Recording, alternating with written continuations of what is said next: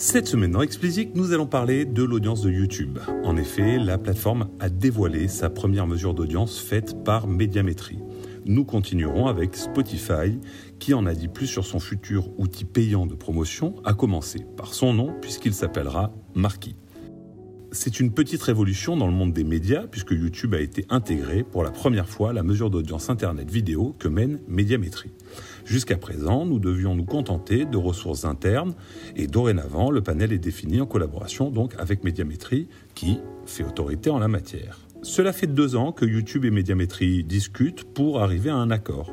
Le panel inclut l'ensemble de la population française de plus de 15 ans et se porte sur les trois écrans mobiles.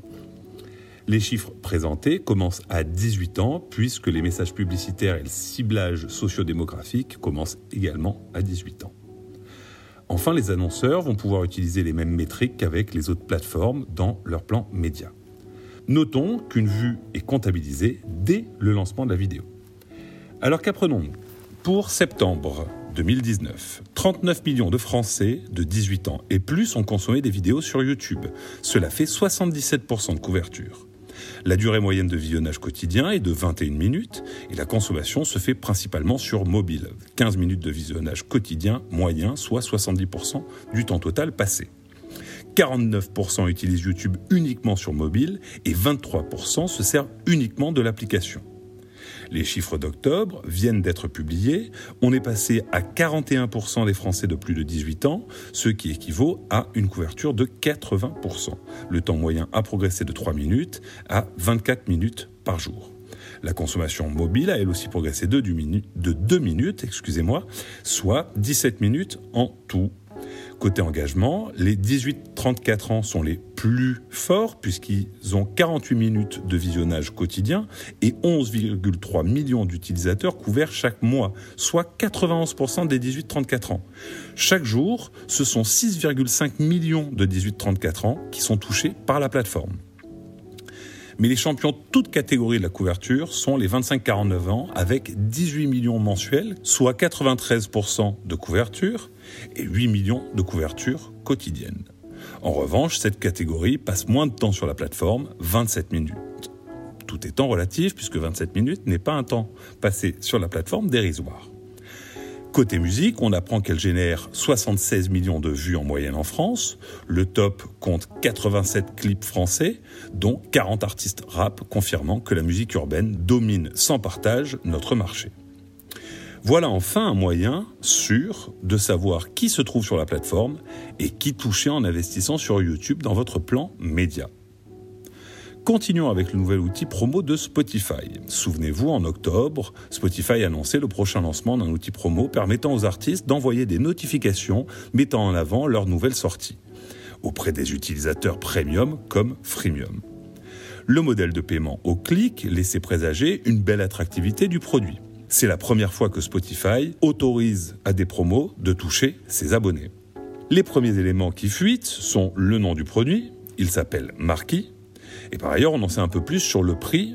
Et là, malheureusement, c'est la douche froide. Douche froide parce que, au prix annoncé, il est probable que les musiciens do it yourself et les labels indépendants ne pourront pas en bénéficier.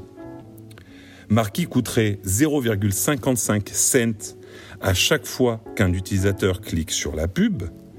Spotify préconise un achat minimum de 5000 dollars. Alors, lorsqu'on dit préconise, on ne sait pas vraiment ce qu'il y a derrière. Est-ce indicatif ou est-ce le montant le plus petit possible que vous puissiez investir?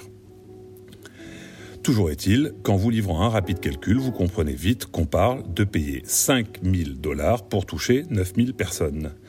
Et on ne parle pas, bien sûr, de 9000 personnes pouvant acheter l'album à 10 dollars ou acheter un ticket de concert. On parle de 9000 personnes ayant la possibilité de streamer en utilisant le pair stream révélé par Zoé Keating, artiste qui a régulièrement partagé euh, ces dernières années le montant, le montant qu'elle perçoit par album de la part de Spotify, soit 0,0036 dollars par stream, on arrive à un chiffre d'affaires royal de 32 dollars. À ce prix, il semble assez évident, car de rares exceptions près, seuls les majors pourront se payer ce genre de campagne.